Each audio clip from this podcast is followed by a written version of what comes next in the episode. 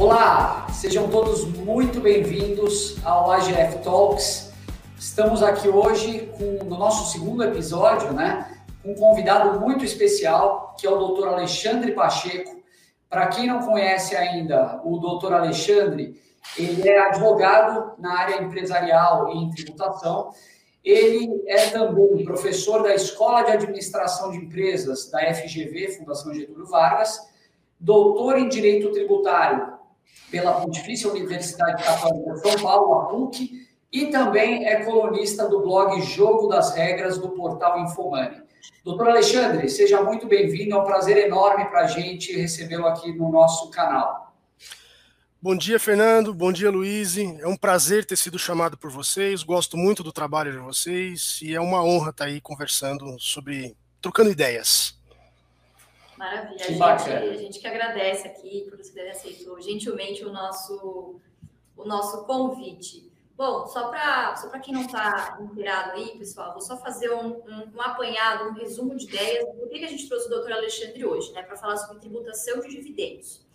É, a tributação de dividendos ela é uma pauta muito frequente é, na esquerda, né? Surpreendentemente, também foi adotada é, pelo presidente Bolsonaro, pelo Paulo Guedes, desde 2018. Então, não é um assunto novo, já vem sendo ventilado é, pelo atual governo há mais de é, há dois anos, né, praticamente, é, o que nos causou até uma certa, uma certa surpresa enfim, pela, pela falácia que esse assunto, que esse assunto às vezes, é, que esse assunto traz, né?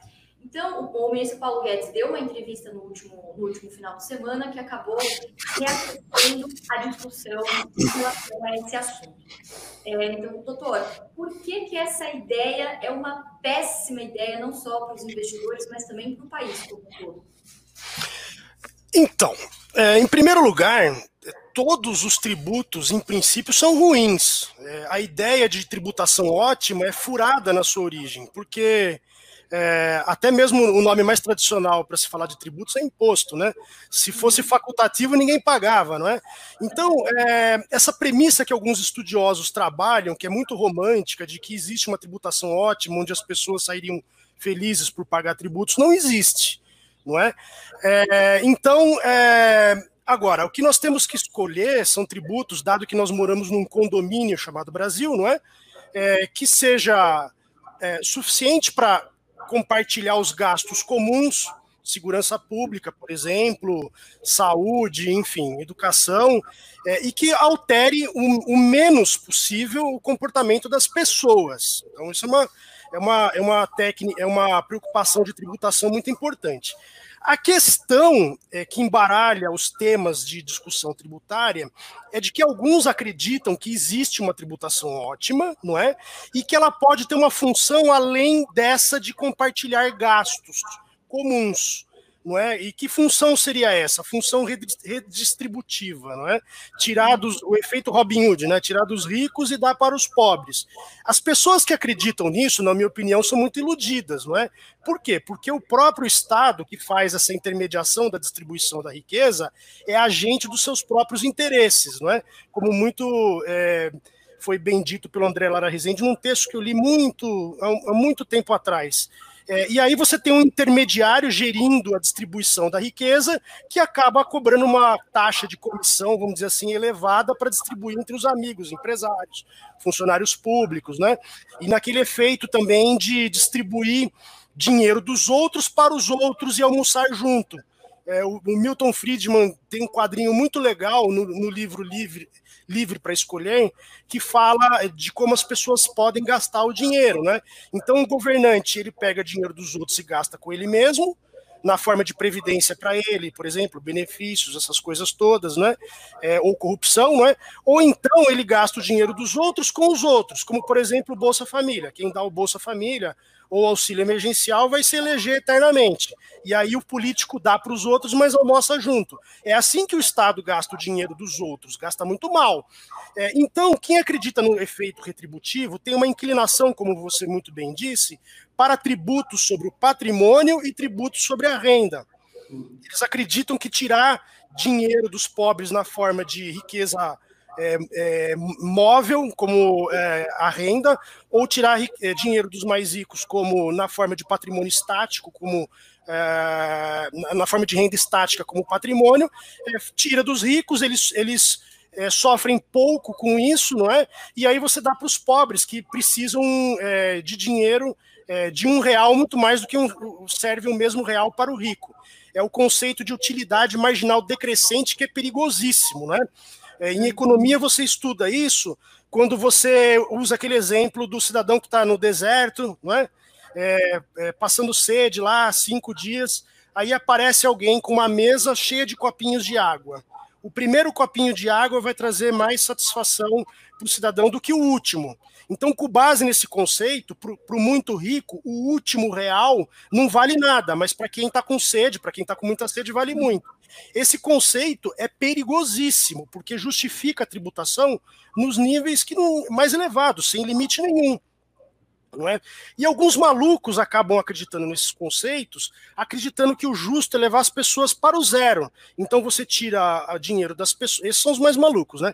Você tira dinheiro dos mais ricos, é porque por um conceito de justiça absoluta todo mundo deveria partir do zero ou sair do zero, não é? E se você também saindo do zero destoa muito da média, o natural é você tirar as pessoas desse, mais, desse plano mais elevado e levar para o plano mais baixo. Só, só, malucos acreditam nisso, porque as pessoas saem de casa, trabalham, estudam, estão aqui ouvindo vocês, ou eu mesmo estou aqui, vocês, não é? Porque a gente quer mais. A gente quer mais para a gente, a gente quer mais para nossa família, a gente quer deixar mais herança, mas esses caras não acreditam nisso. Eles acreditam que você vai tributar mais pesadamente os outros e com isso você vai fazer um conceito de justiça é, igualitária é, e vai fazer com que todo mundo fique feliz, o que não é, não é uma verdade. Então, o que acontece? Nesse contexto, a tributação dos dividendos aparece normalmente pelos pelas pessoas que estão na esquerda, não é? Porque eles acreditam naquele conceito de igualdade, de trazer todo mundo para o mesmo nível, tirando o dinheiro dos ricos e entregando para os mais pobres. E aí a discussão fica muito histérica. Por quê? É, ninguém é contra os mais pobres. Né? Eu mesmo, eu vim de uma família pobre, então é, eu trairia as minhas origens se eu pensasse assim. Eu tenho os meus valores, meus valores religiosos, acredito na dignidade natural das pessoas. Eu não sou contra ninguém. É, eu acredito, pelo contrário, que os mais ricos cooperam com os mais pobres. Mas quem está no polo político da esquerda não acredita nisso. Ele acredita em luta de classes e naquele princípio de soma zero, onde não tem cooperação, tem mais competição, não é? Os mais ricos só ganham dinheiro roubando dos mais pobres naquele, e, e, trabalham também com aquele conceito é, do princípio do valor trabalho, não é? Onde o, tra o trabalho tem valor em si você, e nada mais fora disso. Então, o, o, mais rico só fica rico roubando o trabalho do mais pobre. São conceitos muito atrasados, antigos, não é? Então, a, a, discussão de dividendos entra em que parâmetro? Seria você tirar dos mais ricos para entregar para os mais pobres. Pro, primeiro problema, você tem o Estado ali no meio intermediando essa, essa distribuição de riqueza. Então você já tem um problema de origem aí. Você tem que acreditar que o Estado é um administrador benevolente, o que não é verdade em nenhum lugar do mundo, muito menos no Brasil. Né? É, o administrador benevolente do Brasil não nasceu ainda. Né? Então é inocência demais você acreditar que você vai tirar dos ricos e vai entregar para os pobres. Outra coisa, é, quando você tira dos ricos e dá para os pobres, você diminui a capacidade do mais rico reinvestir. E são justamente os mais ricos que têm, que conseguem enxergar as oportunidades que atendem melhor às necessidades das pessoas e sabem alocar de forma mais eficiente o capital. Outra coisa, no livre mercado, você tem uma segurança para o mais pobre, para o mais rico, para todo mundo, para a sociedade em geral, porque as decisões estão dispersas entre milhões de pessoas. Quando você tira dinheiro dos mais ricos e trans, transfere para o Estado, você concentra decisões na mão de um cara só, que pode ser qualquer um desses presidentes lamentáveis que o Brasil teve. Todos eles foram lamentáveis. Então, como é que você pode entregar dinheiro para esse tipo de gente? É burrice. Afora, evidentemente, que no caso dos dividendos, você vai provocar é, é, disfunções. Por quê? O investidor mais rico tem mais, é, tem mais é, possibilidades de escolha. Se você tributa pesadamente os mais ricos, você causa disfunções imediatamente. Primeiro, você está num âmbito de pessoas que, é, que são bem informadas e usam de, e praticam decisões racionais de mais alto nível. Elas vão perceber que o tributo apareceu. muito mais rapidamente do que quando você aumenta um tributo de um combustível, por exemplo. E essas pessoas vão reagir. E vão reagir de que modo? Elas podem parar de trabalhar se não estão ganhando mais o que elas querem, pegam o capital delas e vão para a praia. Elas podem mudar de país. Ah, se eu pago a mesma coisa no Brasil do que eu pago nos Estados Unidos, só faltava essa, eu ficar num país destruído, eu vou para lá. Né? É, elas podem migrar investimentos ficando no Brasil para o exterior porque os países competem em matéria tributária, menos o Brasil. Você teve redução do imposto de renda nos Estados Unidos, e o Brasil não se mexeu ainda, né? O imposto de renda empresarial. Quer dizer, o mundo inteiro em pânico e o Brasil dormindo em cima de uma alíquota elevada de 34%, não é? é você também provoca um efeito de transferir dinheiro da sociedade para as decisões políticas. É, outra coisa, a tributação pega mais pesado para aqueles que são médios e pequenos. Por que, que os mais ricos defendem tributação elevada? Porque elas servem como uma barreira de entrada para o médio e pequeno. Entendeu? Por, pelo conceito, inclusive, de utilidade marginal decrescente. A tributação para o mais rico, ela não pega tanto para os grandes conglomerados, eu estou dizendo, né? E eles conseguem, com isso, criar uma barreira de entrada para os mais novos, para os menos capitalizados, entendeu? Então, a tributação dos dividendos, ela é perigosa porque ela vai mexer em pessoas que têm mais escolha, e elas vão migrar ou para sonegação, porque o empresário também tem maiores possibilidades de sonegação, ou o cidadão vai aposentar precocemente. Eu estou cheio de amigos aí de 40 anos que não querem mais trabalhar. Por quê? Porque o que eles ganham eles entregam para o governo ou para os empregados, e não, não, sobra uma recompensa suficiente. É, essas pessoas podem mudar do país, investimentos podem migrar para o exterior, e aí o efeito vai ser, vai ser inverso daquele que está sendo divulgado porque a base vai diminuir. Então, com isso, esses estudos muito engraçados, né? Ah, vai, a tributação dos dividendos vai gerar 50 bilhões. Eles uhum. pegam os lucros que tem hoje, aplicam uma taxa sobre os lucros distribuídos, como se ninguém fosse reagir pela criação do imposto, entendeu? Então, é, e outra, quem vai, vai ser afetado pesadamente no curto prazo vai ser o mercado de capitais. O valor de mercado de, da, das empresas provavelmente vai cair, não é? é muitas pessoas vão correr para tirar capital alocado em empresas ou mesmo no mercado acionário antes do imposto entrar em vigor, e você vai causar no curto prazo um desarranjo que vai demorar alguns anos para se recuperar. É, eu, eu, pegando um gancho aqui, é, professor, acho que é muito interessante esse ponto de vista que, que o senhor trouxe aqui para a gente. É, eu gostaria de entender um pouco mais exatamente esse ponto que você tocou agora no final, brevemente, que são os efeitos colaterais para o mercado de capitais como um todo. Então, é, a gente fala do, da tributação de dividendos, explora muito também quais são os efeitos do ponto de vista dos receptores dos dividendos, né? os grandes empresários que recebem esses dividendos e vão, de alguma forma, tomar suas decisões. Como, como você mesmo bem disse, eles são pessoas informadas e vão tomar a melhor decisão financeira, seja alocando capital no país, seja alocando em outro lugar, muito provavelmente até em outro lugar. Agora, do ponto de vista das empresas de capital aberto e, da, e do potencial de atração de investidores para esse mercado, é, o, que, que, o que, que o senhor teria a dizer um pouco, assim, como que a gente poderia entender esses efeitos colaterais? Por exemplo, se fala que o investimento por parte das empresas pode decair, é, a gente já é, já ouvi bastante também que a remuneração para os acionistas ela pode vir de outra forma, como, por exemplo, aumentar os programas de recompra de ações. Enfim, o que, que o senhor teria a dizer um pouquinho sobre isso? Esse é um dos temas mais difíceis em matéria de tributação, que é o seguinte: é, não necessariamente quem preenche a guia de recolhimento é que assume o ônus do imposto. Veja o caso, por exemplo, bem didático, que está ao alcance de todo mundo, é, das, das empregadas domésticas. Ninguém é contra as empregadas domésticas, né? pelo contrário, você tem que tratar essas pessoas bem porque elas cuidam daquilo que Mastercard não compra, que está em casa, não é? Então, ninguém é contra dar fundo de garantia para as empregadas domésticas, ninguém é contra, contra dar é, é, férias para todas elas. Mas o que aconteceu? Quando você cria um tributo, você não aumenta a renda das pessoas é, proporcionalmente ou mesmo é, no mesmo montante. Você tem a, a, mesma quantidade de pessoas com a, a mesma renda disponível para gastar e um encargo a mais. Por isso que com as, com a, as, as novas leis de dando direitos para as empregadas domésticas, o qual é o efeito que aconteceu? É, o patrão paga os tributos, FGTS, INSS, não é? Ele preenche a guia de recolhimento. Mas quem acabou sofrendo o encargo da criação do tributo foram as próprias empregadas domésticas. Por quê? Sofreu mais, né? É, porque quem tinha um para gastar com empregada doméstica continuou tendo um. Se para contratar a empregada doméstica eu entrego um para ela e eu, e eu entrego um para o governo, eu não vou pagar dois, eu vou continuar pagando um. Só que eu vou procurar a empregada doméstica que me custe metade de um. Entendeu? Uhum. Então, é, qual é o efeito que a tributação acaba causando? Ela acaba é, é, turvando, num primeiro momento, com certeza, as decisões das pessoas e não necessariamente quem paga o tributo vai assumir o ônus dele.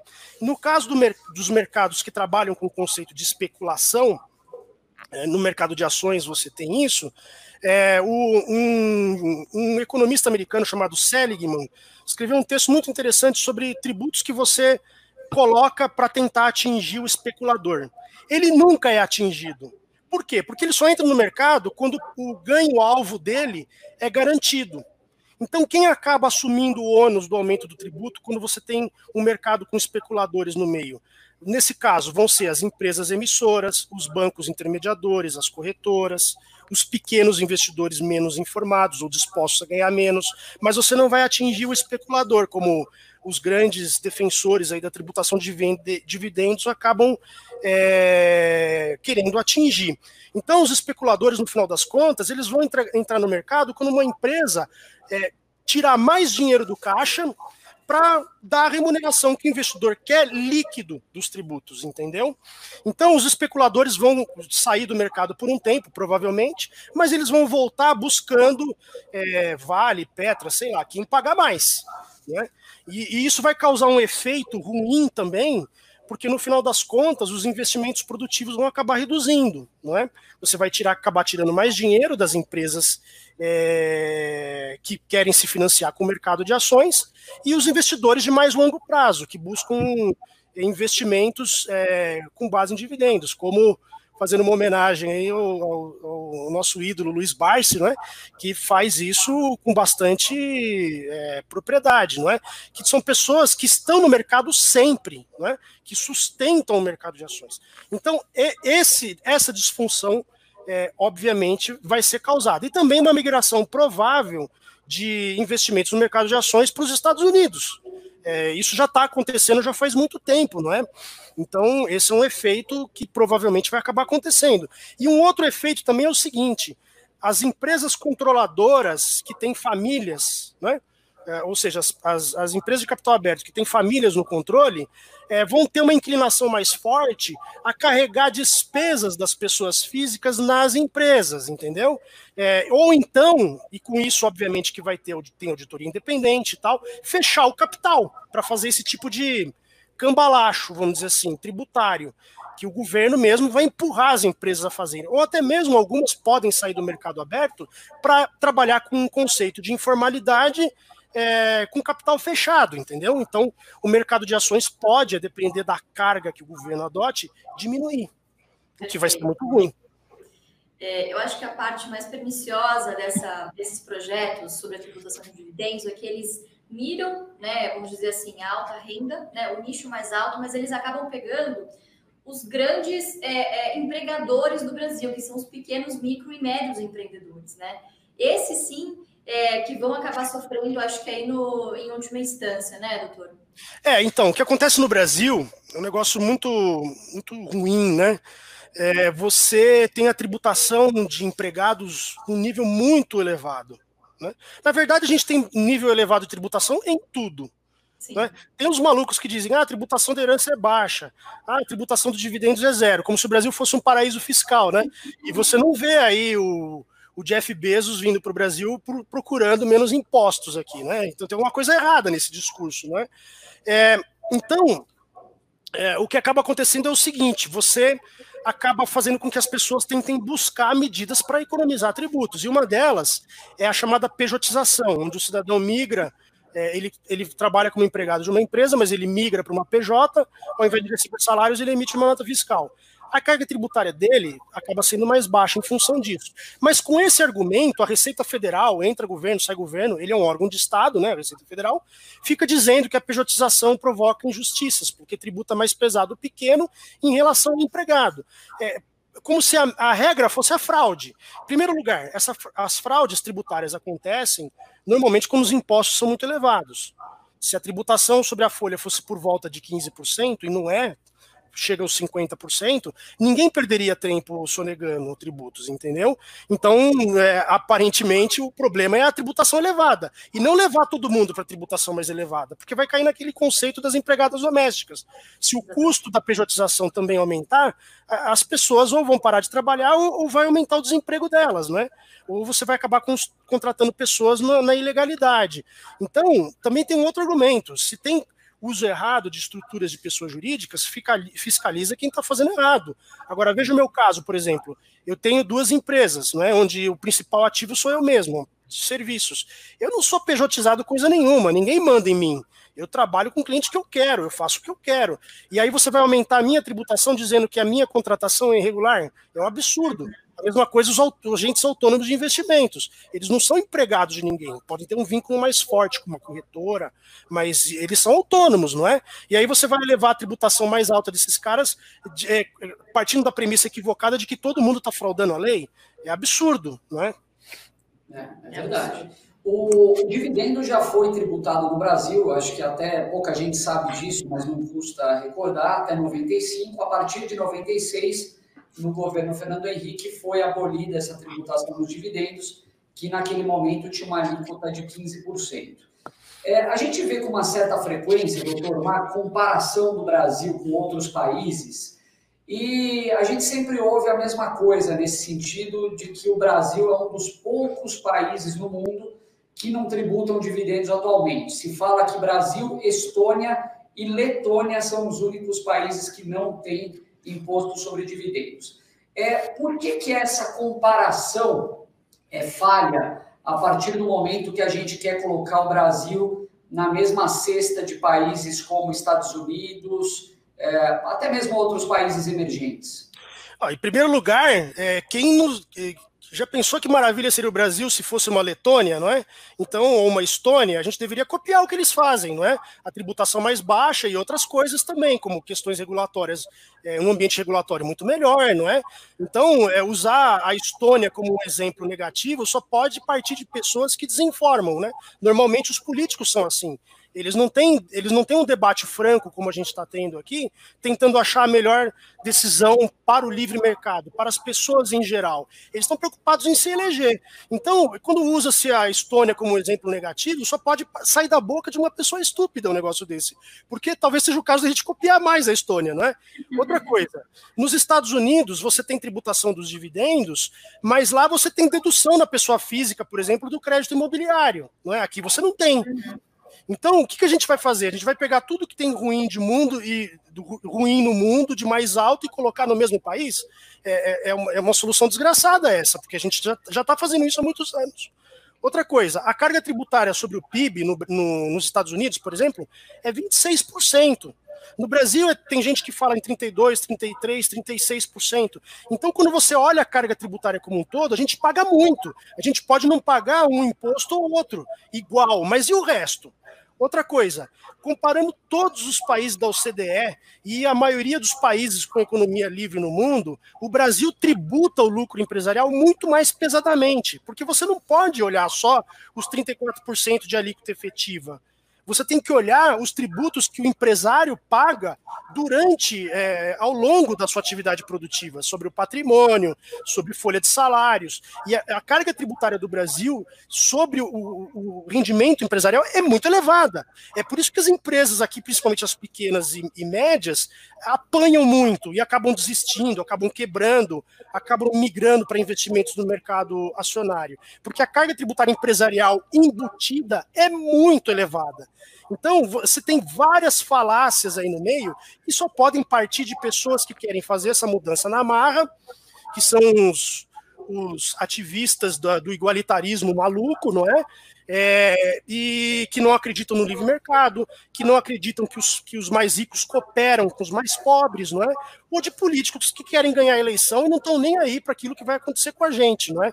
Por isso que a gente tem que ter debates técnicos e de pessoas que partem da premissa de que a sociedade é capaz de encontrar soluções melhores do que o governo, não é? E aí você concentra essas pessoas é, na direita, não é? é? Assim, ou então mesmo pessoas que não têm nem consciência política das suas ações, das suas opções, mas que acreditam naquilo que está diante dos olhos, não é? Nas soluções que estão diante dos olhos. E, e essas pessoas não se convencem que tributação elevada é uma coisa boa, não é? Então é mais seguro você acreditar em pessoas que é, é, trabalham com o conceito de livre mercado e, e, e, e, atuam na sua vida privada acreditando nisso mesmo, né? Perfeito, perfeito. É, a gente tem diversos projetos de lei, né, doutor, que estão circulando por aí desde 2018. O que acabou ganhando maior relevância foi do senador Eduardo Braga, que o PL 1952, é, e esse projeto de lei, ele prevê justamente a compensação, é, a, a, tributação do dividendo em 15%, é, a extinção do juros sobre capital próprio, a isenção dos 20 mil reais para quem opera em renda variável, né? E a contrapartida seria justamente a redução do imposto de renda sobre pessoa jurídica para 12,5%, mais o adicional de 7,5%. Mesmo assim, você acredita que se um projeto de lei desse tipo, que faz essa compensação, é, isso ainda assim acaba sendo um projeto de lei ruim para o nosso país? Então, quando foi feito, é isso que é uma, uma coisa que eu acabei não me não, não falando e que está dentro do que o, o Ruiz começou a dizer. No passado, a alíquota do imposto de renda no Brasil chegava a 55%, e aí foi reduzido para metade, mas todas as deduções foram excluídas. Se você aumentar a tributação de pessoa física agora, provavelmente as, as deduções não vão voltar. A gente não vai ter uma dedução de crédito imobiliário. Lá nos Estados Unidos, é, poucas pessoas, na verdade, ninguém é dono da própria propriedade, não é? Porque assim que você termina de quitar o imóvel, você já compra outro para deduzir os juros imobiliários do imposto de renda. É, é um mecanismo que lá é usado. Aqui não vai ter isso, entendeu? Então, é, veja, nessa conta aí que você fez, a não ser que eu tenha me perdido, né? Mas você já vai ter um acréscimo de tributação de pelo menos 1%, né? É, outra coisa, você quebrar a tributação em duas partes vai provocar alguns efeitos ruins, como por exemplo, algumas empresas vão resistir, os controladores, pelo menos, a distribuir dividendos para evitar a segunda perna do IR da pessoa física. Com isso, você vai estar interferindo na decisão das empresas de procurar os investimentos mais rentáveis. Mesmo que você faça essa divisão e mantenha os 34%, por exemplo, você vai induzir as pessoas a um caminho que não vai ser o, o ótimo em termos de retorno do capital que pertence ao cidadão. Então, você tem por trás desse tipo de premissa, o Paulo Guedes está falando muito isso, e eu acho que ele só não participou de um call como esse para entender isso, porque ele é inteligente, né? Ele está dizendo o seguinte: ah, quem quiser deixar o dinheiro na empresa, melhor, não paga os dividendos. Ah, mas é, é o Paulo Guedes que decide o que eu faço com o meu dinheiro? A empresa não pertence à sociedade, a empresa pertence ao investidor, não é? Ou não existe mais propriedade privada no país, não é? Então você vai interferir nas decisões das pessoas é, nesse nível, que é uma, uma solução é, autoritária, não é? Provavelmente essa mudança toda vai ser feita para aumento da carga tributária. Não é? E aí você vai ter um efeito muito ruim, que é o seguinte: ela vai vir essa decisão, mas não vai ter uma resposta adequada. Por quê? Antes da crise aconteceria tudo aquilo que eu falei para vocês. Você teria uma diminuição da base, fuga de investidores, sonegação, aposentadoria precoce. Já isso vai acontecer também. E agora você tem um horizonte aí de três a cinco anos que as empresas não vão ter lucro por causa da pandemia, não é? Então a, a arrecadação desse, do, do, da tributação dos dividendos vai ser frustrante. No entanto, o governo vai precisar aumentar tributos no curto prazo, vai ter que fazer isso. Se precisava antes da crise, agora com muito mais razão. E aí você vai ter esse tributo que vai ser criado agora de dividendos sobreposto a um próximo que vai ser criado, que o Paulo Guedes aí está tá querendo que seja a nova CPMF. Então, é, não, não, não faz sentido financeiro, é ruim, provoca distorções nas decisões das pessoas, diminui a poupança do país, não é? E vai provocar essas, essas, é, esse efeito de criar outros tributos somados a esse que vai ser inventado, entendeu? Perfeito. Você acha que a ah, chance de passar então é alta? Desculpa. Não, é alta, mas é ruim. É, a, a outra coisa que eu, que eu deixei de falar, que você tocou, que é o juro sobre capital próprio, né? por que, que ele foi criado? No passado, é, existia a correção monetária do balanço, que era um mecanismo onde você atualizava alguns ativos e, e o PL, que eram capitais que ficavam estáticos na contabilidade, não é? Então, quem tinha ativos muito elevados acabava corrigindo esses ativos e tinha receita de correção monetária no balanço. A tributação aumentava. Por outro lado, quem tivesse o PL elevado e ou maior do que os ativos tinha um efeito de de correção monetária devedora, pagava menos tributos. Então, a inflação causava um benefício fiscal para os empresários de ter menos ativos e alugar mais ativos, né? E ter um capital social mais elevado, porque essas contas eram corrigidas e diminuíam o imposto. Em 95, com o Plano Real, esse racional é, seria quebrado. Por quê? Porque você teve a extinção da correção monetária do balanço. Então, o governo criou o juros sobre capital próprio para evitar que houvesse uma fuga de capital das empresas que perderiam esse incentivo fiscal é na forma de redução do capital, né? Então, o que, que se criou? Você cria um, um, um benefício fiscal onde você aplica uma taxa de juros, que é a TJLP, sobre o PL, de forma que se você reduz o PL, você perde o benefício fiscal. Se você deixa o PL é, elevado, você tem um efeito fiscal é, elevado. Então, se você extinguir a, a, o juros sobre capital próprio, que os distributivistas querem, não é, para aumentar a tributação, você vai causar esse efeito de fuga de capitais, é, de redução do capital empresarial. E aí, como é que vai se como é que vai se lidar com isso, entendeu? É, então, por que que tem chance do PL passar? É, em princípio, toda ideia horrorosa, que tem um princípio de justiça por trás dela, acaba sendo aceita pela sociedade. Né? Tem até um dos textos que eu publiquei no portal Infomoney. Quem quiser tiver interesse me seguir no LinkedIn, eu estou divulgando de novo esses textos do passado. Né? É, pode me adicionar lá no LinkedIn, é, eu vou aceitar quem, quem, me der esse prazer. É, existe é, por trás da tributação, das discussões sobre tributação e políticas públicas, um uso maquiavélico, vamos dizer, das emoções negativas. Então, por exemplo, veja no caso da pandemia, qual é a emoção negativa que está unindo as pessoas? O medo. Você tem como emoção negativa o medo, a raiva, a inveja, é, a culpa, né? Os psicólogos dizem disso. Como é que os políticos usam a, a tributação? Com o medo ou com a inveja? Então, tributar os mais ricos, como por sempre na história, você vai ter lá um, percentual de pessoas muito pequeno, com grande parte do capital disponível, você vai ter uma base muito grande de pessoas é, mais pobres, relativamente, no mínimo, não é? é? É, é? Se você tem um país em que essa mobilidade não existe, você tem um problema. Mas se você tem um país em que você pode sair da pobreza e virar rico, né? E aí temos casos aí como Benchimol, né? O cara estava lá na classe média e hoje, né, é quem é. Se você tem essa mobilidade, isso não é um problema em si, mas os distributivistas acreditam que sim. E aí você usa a tributação com esse mecanismo de excitar as pessoas com base no, numa emoção negativa e provoca histeria e a maioria vai atrás, sem pensar, pensar no efeito negativo que isso causa. Então, por isso que essas, as ideias ruins que têm uma emoção negativa ligada sempre acabam vigorando. E no Brasil as pessoas não sabem fazer contas e, e, não, e não exercitam muito raciocínios em função do baixo nível de escolaridade, de uso mesmo de estruturas lógicas como a gramática dá ou como a aritmética dá. As pessoas que não têm contato com aritmética e com gramática num bom nível acabam se traindo pela emoção muito mais facilmente. Então, toda ideia histérica no Brasil acaba sendo encampada, entendeu? É, então, tem chance de passar? Tem. Agora, que vai provocar disfunções que vão se voltar contra os trabalhadores e as, os mais pobres, não tenha dúvida. Por exemplo, é, se os mais ricos agora na pandemia não estão trabalhando, certo? Quem está perdendo com isso? Quem tem capital guardado ou quem precisa trabalhar? estão perdendo os empregados e aqueles que estão sendo desempregados ou ameaçados de serem desempregados. Então, é, obviamente que no longo prazo o que vai acabar acontecendo é que você vai criar a tributação com esse motor aí de é, emoção negativa e vai afetar os mais pobres, porque os investidores vão parar de trabalhar. Né? É, agora, é, esse é o ponto, né? É, é, é tem apelo popular esse tipo de decisão.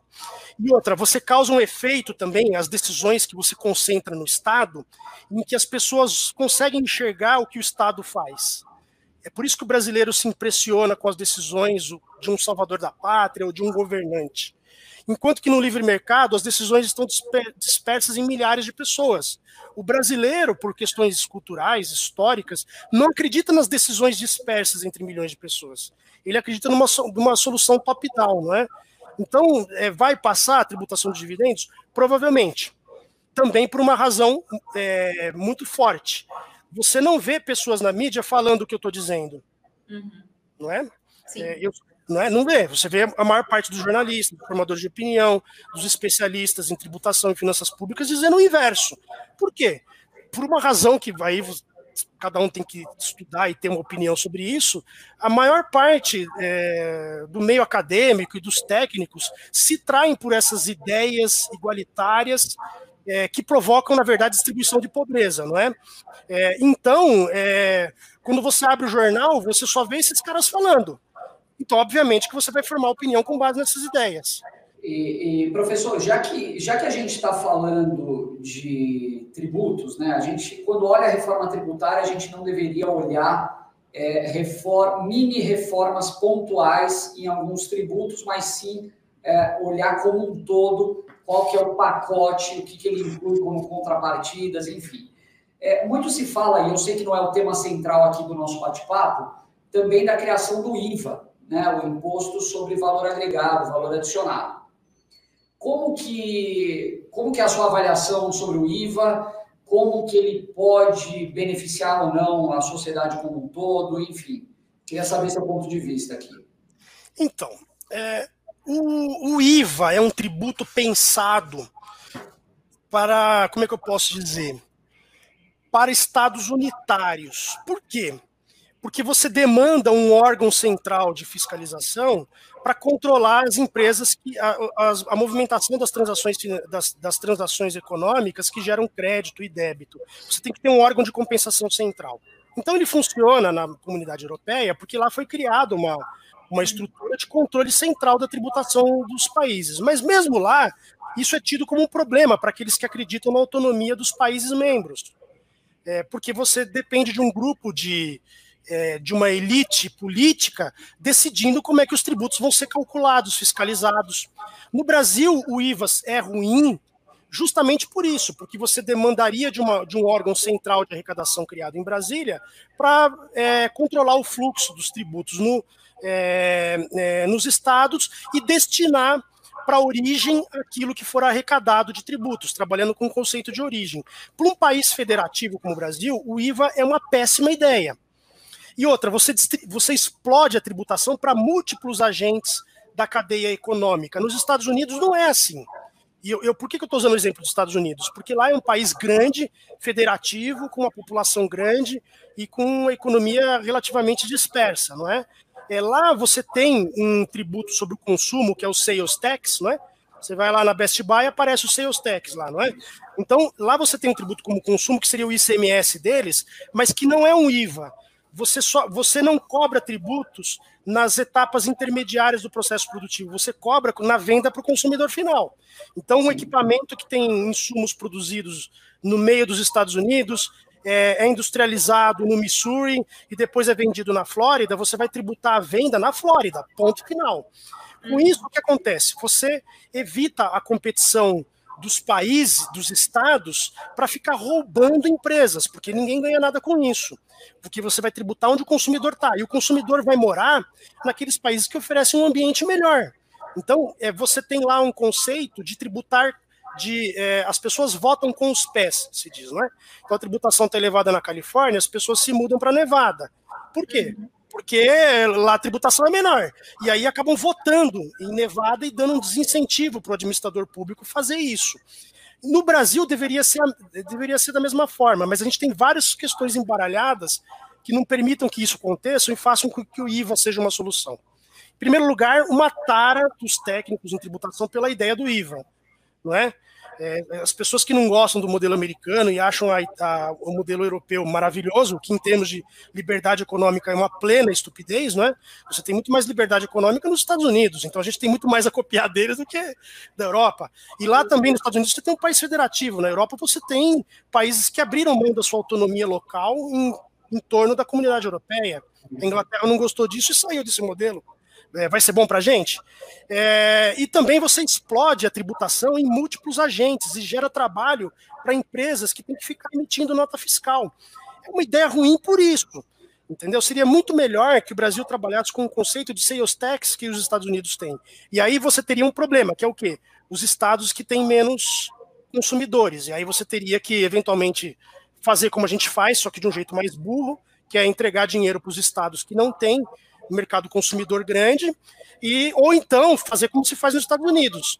O Alasca tem que reduzir tributos para atrair pessoas. Se não fizer isso, vai ficar com os ursos, vai ficar com os esquimós, mas não vai ter indústria, entendeu? Seria a mesma coisa que a gente deveria fazer com o Roraima, com o Acre.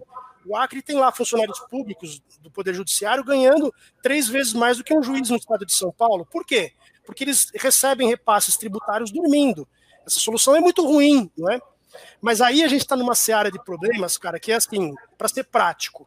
É, provavelmente o IVA vai passar porque os, os formadores de opinião gostam dele, entendeu?